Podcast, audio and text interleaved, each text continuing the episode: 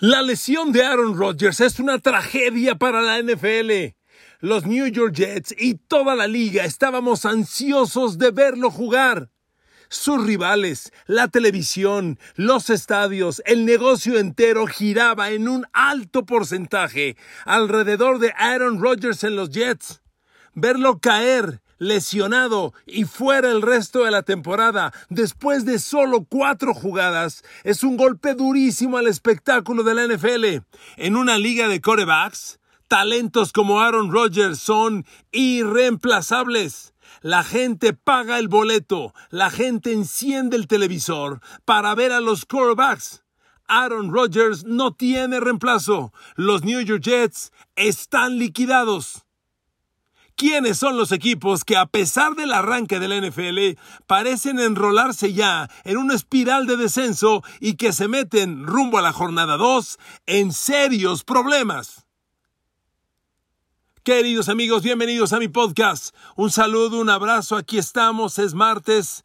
Ayer vivimos uno de los peores días que yo tengo memoria en la NFL. Amigos, la NFL, nuestra NFL, es una liga de corebacks. Encendemos el televisor por ellos, para ellos. Es cierto, tenemos al equipo como fan y uno siempre quiere ver cómo juega Micah Parsons, cómo le va al Sauce Garner cubriendo a Stephon Diggs, cómo se ve Nick Bosa en su reaparición, pero esta es una liga de quarterbacks y todo lo que pasa es alrededor de ellos. La liga debiera encontrar caminos para salvarlos, para protegerlos, porque con un talento como el de Aaron Rodgers perdido, no hay reemplazo.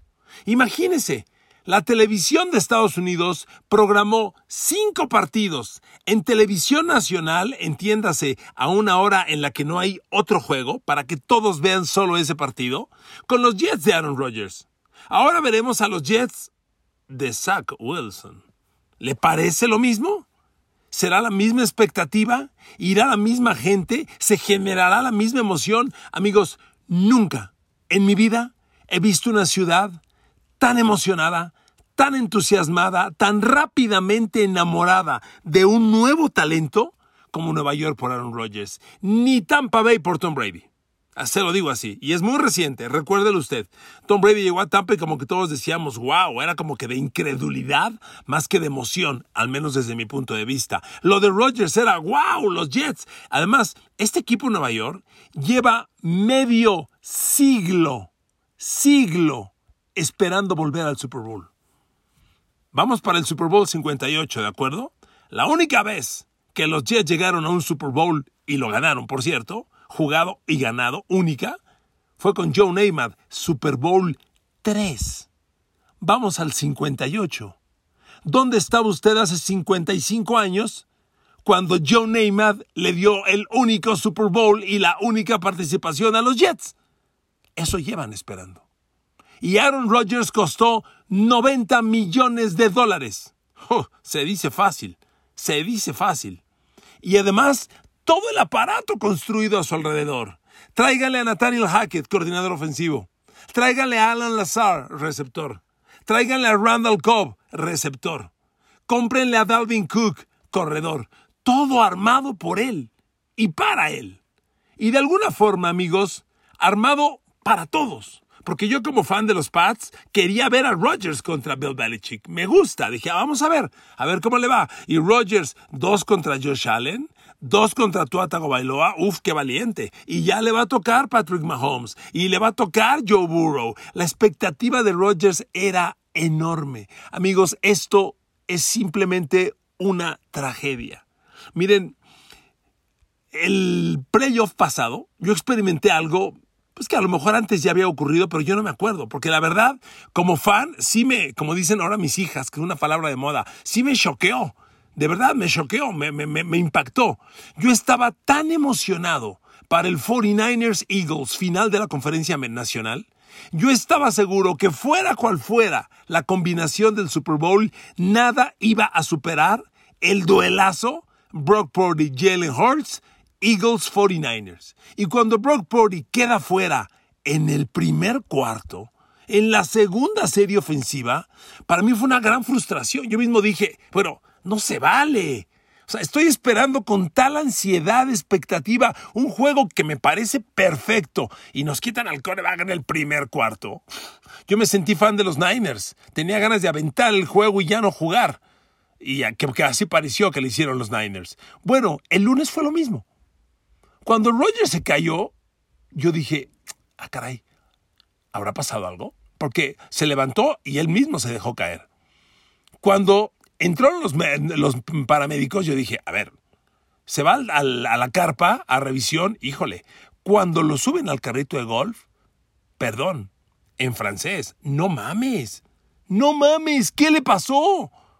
Y cuando empiezas a ver la jugada una y otra vez y ves al linebacker exterior Leonard Floyd encima de Aaron Rodgers y Aaron Rodgers girando como pivoteando, ese movimiento tan común en el básquetbol que pisas con un pie y giras sobre él para cambiar de rumbo. Aaron Rodgers parecía hacer ese momento, sí, pero pivotear en la duela de básquetbol lisita con tenis lisos es una cosa. Pivotear sobre pasto artificial con un zapato de tachones y lloviendo es otra historia. Y cuando ves la repetición empiezan los acercamientos, se ve claramente cómo se rompe el tendón de Aquiles en la parte alta, como a la altura de la pantorrilla. Híjole. Ay, amigos, qué dolor. Ahora, a ver, siendo sinceros, los Jets van a intentar algo. Lo van a buscar. Y hay muchas ideas. Yo traigo en la cabeza Colin Kaepernick. Pero quiero ser bien claro con ustedes. Amigos, en una liga de corebacks, la situación que viven los Jets los liquida. ¿Usted se imagina a Zach Wilson salvando a los Jets? La neta yo no, pero ni cerca. ¿Usted se imagina que contraten a Carson Wentz, a Joe Flacco, a, Trey Lance, a Matt Ryan y salve el... Claro que no. ¿Se imagina a los Jets con Carson Wentz contra Patrick Mahomes? ¿Contra Josh Allen otra vez? ¿Contra Joe Burrow? Por favor. Cuando el NFL llega a sus momentos decisivos, los grandes quarterbacks, lo hemos visto usted y yo, marcan la diferencia. Y Carson Wentz, Joe Flacco, no te llevan a ningún lado. Yo creo que los Jets, lo digo con honestidad, están liquidados. Liquidados. Son un buen equipo. Miren, ya perdió en la semana 1 Kansas City. Ya perdieron los Chargers. Ya perdió Pittsburgh. Eh, hay varios equipos importantes. Cincinnati perdió y se vio mal. Y en la mayoría de los casos uno dice, a ver, esto va a repuntar. Los de los, lo de los Jets, sin coreback, ¿para dónde? Miren, yo creo que ellos tienen que explorar casos extremos. A ver, si van por Wentz, Flaco o algo así, ni buscarle. Probablemente, en mi opinión muy personal que le comparto, un escenario de a ver qué pasa, sería un caso extremo tipo Trey Lance. A ver, Trey Lance no ha enseñado nada para que lo pensemos ganador en la NFL. Pero como quiera que sea, es un coreback que un general manager llamado Johnny Lynch dijo, este es elite. Bueno, sigo dándole el beneficio de la duda a Johnny Lynch. Si él dice que es elite Trey Lance y Trey Lance ya está sano y en Dallas claramente está de más, probarlo a mí me parecería un intento interesante. De todo lo que hay en el mercado, tal vez una chance a Mason Rudolph de los Steelers, porque fue una segunda de draft. Yo lo recuerdo en Oklahoma State, tuvo una temporada, una carrera pues muy, respetable, más que exitosa, no elite, pero muy buena carrera. Y yo creo que en Pittsburgh nunca ha tenido una oportunidad seria. Probarlo. Y la otra opción, para mí, Colin Kaepernick. A ver, Colin Kaepernick tiene un problema grave. La última temporada NFL que jugó fue 2016. Y no hay nada peor para un atleta profesional, sea de cricket, de badminton, de ping-pong, de esgrima, de remo, de tiro con arco o de fútbol americano, no hay nada peor que la inactividad. Y Colin Kaepernick no juega desde el 2016. Son siete años. Sin embargo, hay probados videos de sobra que demuestran que el tipo se mantiene en perfecta forma física. El gran problema es el timing el pequeño, grandísimo problema. Pero está entero. Es un coreback de optativa que, para, dadas las condiciones, a mí me parece una buena alternativa. Porque un coreback que no encuentra dónde lanzar y no sabe ni correr, ya te liquidó la jugada. Si mínimo puede correr, algo rescata, creo yo. Un coreback de optativa me parece una alternativa a probar Colin Kaepernick, yo le daba el beneficio de la duda. Para cómo están las cosas, usted me dice, Carson Wentz, insisto en Joe Flaco o cualquier disparate de esos, no. Mire, otra opción que me viene a la cabeza, y me viene en este instante que estoy grabando, es Andrew Locke. Yo sí le hablaba a los Colts y le diría, ¿me das chance de preguntarle a Andrew Locke si le interesa volver? Y miren, un escenario así es el que yo probaría a ver qué pasa. Siendo sinceros, yo veo liquidada esta situación para los New York Jets. Y es verdaderamente una pinche tragedia. Lo lamento, me duele, se los digo con sinceridad. Ahora amigos, como hay que atacar otros temas, me voy con algunos más. A ver, ¿qué onda con Josh Allen? Ahora sí vamos a aceptar que Josh Allen trae un problema de intercepciones. ¿Finalmente lo vamos a aceptar o nos vamos a seguir haciendo güeyes? Como que no, y como que no. Miren, yo de veras le tengo una enorme admiración a Bills Mafia, enorme. Tengo el honor de decirles que yo estuve en los cuatro Super Bowls de Jim Kelly y narré dos de ellos, ¿ok? Tengo ese honor enorme. Respeto mucho a este equipo, aunque soy fan de los Pats, yo no tengo nada contra los Bills, para nada, al contrario. Pero siento sobradito a Josh Allen, como que no queremos ver la cara real. A ver amigos, ahí les va el dato. Josh Allen, intercepciones las últimas tres temporadas. 2021, 15 intercepciones temporada regular. Muchas. Es casi una por juego. Y cero en playoff. Temporada 2022, la pasada. 14 intercepciones en temporada regular y 3 más en playoff. 17 totales. Y el lunes pasado, 3 más. El señor Josh Allen trae 35 intercepciones en las últimas tres temporadas. Pero ahí le va el dato. Son 35 intercepciones en 34 juegos. No mames, perdón, es un gravísimo problema. ¿Ok? Y discúlpenme, se los decía el lunes, odio esta frase. A veces es necesaria. Me la decían mis padres de chavo. La odio. ¿Ya ven? Se los dije. Se los dije, Josh Allen trae una bronca de intercepciones y es real. 35 intercepciones en las últimas tres temporadas, sumando playoff. Yo en el tweet que subí ayer no consideré playoff, por eso, me por eso hay tres de diferencia. Ahora, les dije también, ¿dónde están los playmakers de los Buffalo Bills? Después de eh, Stephon Diggs, ¿quién es playmaker en los Buffalo Bills? ¿Ahora me creen? A ver amigos, Josh Allen comete tantos errores porque intenta hacer de todo, de todo. Lanza, corre, da la jugada, genera el primero y diez, corre para el touchdown. Lo quiere hacer todo y deja de pensar en lo básico que es lo que le toca. A ver amigos, ahí le van los datos. Ayer, el lunes, Stephon Dix, 10 recepciones, 102 yardas, un touchdown. Stephon Dix. Ahora, Gabriel Davis, más Dalton Kincaid, más Dawson Knox, más James Cook. 13 recepciones, solo 3 más que Stephon Diggs, para 100 yardas, 2 menos que Stephon Diggs y 0 touchdowns. ¿Qué le parece? Gabriel Davis, Dalton Kincaid, Dawson Knox y James Cook sumados no igualan a Stephon Diggs. ¿Dónde carajos están los playmakers de los Buffalo Bills? No hay playmakers después de Stephon Diggs. Buffalo es un equipo muy corto. Perdóneme, también se los dije. Yo dudaba de la línea ofensiva y sigo dudando. Pese a todo, creo que en un partido tan duro, tan bravo como este, se defendieron, aunque los números no son muy halagadores. Cinco capturas de coreback a Josh Allen, cinco. Amigos, los Buffalo Bills tienen problemas. Tienen problemas graves. Si Josh Allen inicia así la temporada, agárrese lo que viene, ¿ok?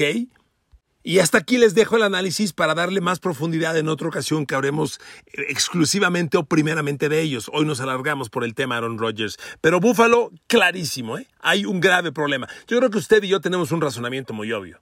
Si el día que se lesiona Aaron Rodgers, arrancando el juego, Buffalo no le puede ganar a los, a los Jets, que con todo y Josh Allen y toda la maquinaria completa, pues ¿qué le espera a este equipo? Creo que es muy fácil entenderlo así, ¿estamos de acuerdo? Permítame regresarme un instante a los Jets por el caso Zach Wilson. Miren amigos, el tema Zach Wilson tan no camina que el próximo domingo, creo yo, puede pasar algo muy feo para él y para los Jets. Los Jets enfrentan a los Dallas Cowboys. A ver qué defensa fue más impresionante en la jornada 1 que la de Dallas. Y vas contra estos Jets y contra un Zach Wilson que ha exhibido probada y sobradamente su incapacidad bajo la presión. Miren amigos, Zach Wilson es un coreback que en sus tres temporadas que lleva en la NFL ha jugado 22 partidos. Tiene 8 ganados, 14 perdidos. En esos 22 partidos tiene 16 pases de touchdown, lejos de uno por partido, lejos. Ah, pero tiene 19 intercepciones, cerca de uno por juego. Con ese Zach Wilson, ¿quieren competir el resto de la temporada? Y amigos, espéreme. Lo grave del domingo es que la línea ofensiva de los Jets el lunes permitió tres capturas de coreback, 25 presiones al coreback, a Aaron Rodgers o Zach Wilson, y va a enfrentar una defensa de los Dallas Cowboys que viene de totalizar, escuche esto, 37 presiones al quarterback de los New York Giants, Daniel Jones. Fueron 7 capturas, 6 golpes, 24 apresuramientos, 37 presiones totales. Miren amigos, nada más le digo una cosa, el tackle izquierdo, Dwayne Brown, por donde entró Leonard Floyd, el hombre que terminó lesionando accidentalmente a Aaron Rodgers. Dwayne Brown va a tener enfrente gran parte del partido a Doran Armstrong. Doran Armstrong ante los Giants tuvo dos capturas, cuatro apresuramientos, seis presiones totales. Amigos, el domingo los Dallas Cowboys entierran a Zach Wilson. Se lo digo de verdad. Lo que puede pasar en ese juego puede ser muy feo. Yo creo que algo grotesco va a ocurrir ahí porque el match es totalmente disparejo. Totalmente. ¿Ok? Bueno, regreso con los equipos que de arranque traen serios problemas. Y los Jets son uno de ellos, por el escenario Aaron Rodgers y ahora el escenario Zach Wilson y su línea ofensiva que tiene la pésima coincidencia de ir contra los Dallas Cowboys. Amigos, mucho cuidado, Steeler Nation. Mucho cuidado. Pittsburgh arrancó mal. Y mientras más vueltas le doy a este juego, que fue el juego que vi casi completo, ya arrancando a la mitad, un poco antes de la mitad del cuarto periodo ya le cambié, pero lo vi en su totalidad prácticamente. Mientras más vueltas le doy, peor se ve Pittsburgh. Y por si esto fuera poco, ya anunció Pittsburgh que Cam Hayward, el tackle defensivo, eje de esa defensa fuera varias semanas, de seis a ocho semanas. Y el receptor Deontay Johnson, la supuesta opción 2 de Kenny Pickett, el reporte de ayer decía fuera múltiples semanas. ¡Ojo! Pierdes a tu receptor 2 y a tu tackle defensivo líder. Y el problema que yo veo es que Pittsburgh va contra Cleveland, que viene de ganar. Y Cleveland como usted y yo lo sabemos, es rival divisional. Cleveland conoce a Pittsburgh. Cleveland le sabe jugar a Pittsburgh. Cleveland hace tres años enfrentó a Pittsburgh en playoff y lo eliminó en Pittsburgh. ¿ok? Los Browns saben jugarle. Y lo grave que yo encuentro, yo siempre hago el match de dos equipos que se van a enfrentar para encontrar cómo va uno contra el otro. Amigos, Pittsburgh permitió ante San Francisco 188 yardas por tierra. 188. Y Cleveland viene de ganarle a Cincinnati y los Browns para la victoria generaron 206 yardas por tierra. ¿Sabe qué va a hacer Cleveland el domingo ante Pittsburgh? Correr el balón. Cuando arrancó la temporada yo le decía, miren, los linebackers interiores de Pittsburgh no me gustan. Me encanta TJ Watt, Alex Highsmith, eh, Nick Herbig, el novato. Esos tres presionando el coreback van a ser una maravilla. Pero defendiendo la carrera, y Landon Roberts, Holcomb, y, y Quan Alexander, híjole, pues no son así que tú digas garantía. Por algo el Landon Roberts lleva tantos equipos. Yo lo conocí, jugó en los Pats. Y Landon Roberts ha jugado en los Pats, ha jugado en Miami, ha jugado en un buen número de equipos. Y pues no es un, un linebacker interior confiable. Ojo, Cleveland va a salir a correrle a Pittsburgh hasta el cansancio. Y ahí le va otro tema. La línea ofensiva de los Browns es mejor que la de 49ers. Pero por un carro, ¿eh? Cleveland debe tener detrás de Filadelfia la 2 o la 3 de toda la liga. Entonces, las cosas no pintan bien, Pittsburgh. Jugaste mal, perdiste, te viste muy mal. Ahora hay lesiones y vas contra un equipo cuya fortaleza fue uno de los caminos por los que te hicieron tanto daño el domingo pasado. Amigos, yo no veo bien este match para Steelers. En la semana le doy mayor profundidad, pero a mí no me gusta. No me gusta nada, nada. Y le estoy dando mi argumentación. Y concluyo con este. Otro equipo que arrancó no bien y que no me gusta lo que sigue son los Pats. A ver, y quiero ser bien claro. Los Pats me tiran muy duro. La afición de México. Que no soy mala, que soy mala onda, que no los quiero, que no parezco fan. Ah, lo lamento. A ver, amigos. Lo voy a ser honesto, Nueva Inglaterra jugó mucho mejor de lo que yo esperaba el domingo pasado. Cuando el partido arrancó y yo vi el score 16-0, dije, ¿qué es esto? La catástrofe que yo esperaba va a ocurrir. Los van a planchar vergonzosamente. No, compitieron muy bien. Honestamente, la defensa, yo le dije, Nueva Inglaterra va a llegar hasta donde la defensa alcance. Y la defensa está espectacular y va a seguir mejorando. Me encanta. El ataque no me gusta. Pero Mac Jones, como quiera que sea, se defendió. Le movió la bola a una defensa elite como Filadelfia, mejor de lo esperado. De hecho, el touchdown de la victoria se queda Mac Jones a 15 yardas. Hombre, Mac Jones acabó, le metió 300 yardas por aire a una defensa elite, tres envíos de touchdown, perdió por su intercepción, que fue un pick six. Ahí tuvo el pecado y la penitencia, Mac Jones, pero compitió muy bien. Pues usted dirá, bueno, entonces, ¿por qué no te gustan los Pats? Amigos, no me gusta, porque ya perdiste el primer juego y vas contra Miami. Y Miami es un equipo que le sabe jugar muy bien a Nueva Inglaterra. De la división de los Pats, si hay que escoger uno que Nueva Inglaterra no puede, es Miami. En los tiempos que Brady estaba dominando la liga y los haters odiando a Brady, bueno, hay comentaristas de otras cadenas, yo los veía y decía, oh, Dios mío, lo que es hablar sin saber. Decían los comentaristas, es que Brady y Nueva Inglaterra juegan una división muy fácil. ¿Fácil? Perdón, no digan burradas.